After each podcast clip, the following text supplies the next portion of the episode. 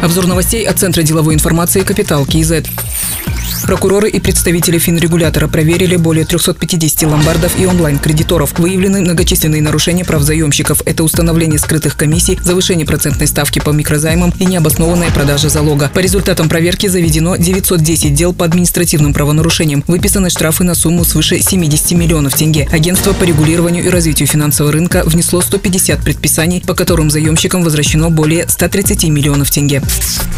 Европейский банк реконструкции и развития выдаст синдицированный кредит на сумму более 229 миллионов долларов для реконструкции аэропорта Алматы. Такое решение принял Совет директоров банка. Часть займа, более 79 миллионов долларов, будет синдицирована через коммерческие банки. Предполагается, что в целом проект по реконструкции аэропорта будет финансироваться владельцем за счет капитала, заемных средств и операционных денежных потоков. Общая стоимость проекта оценивалась примерно в 738 миллионов долларов.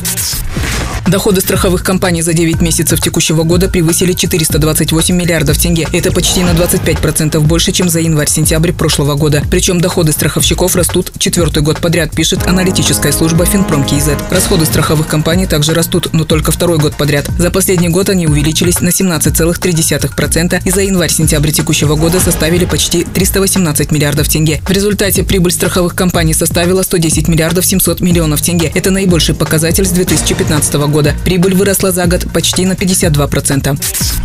Президент Касымжомар Токаев провел совещание по переводу алфавита казахского языка на латинскую графику. Министр культуры и спорта Актота Раимкулова представила на совещании проект алфавита. Этот вариант соответствует принципу «один звук, одна буква» и включает символы, обозначающие 28 звуков казахского языка. Глава государства сказал, что надо проработать с учеными проект алфавита и внести на рассмотрение Национальной комиссии, созданной при правительстве.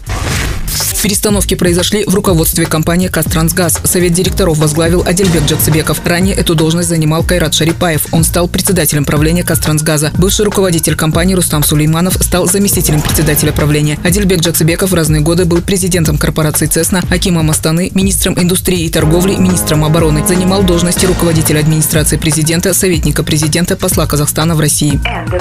Другие новости об экономике, финансах и бизнес-истории казахстанцев читайте на Капитал Киезет.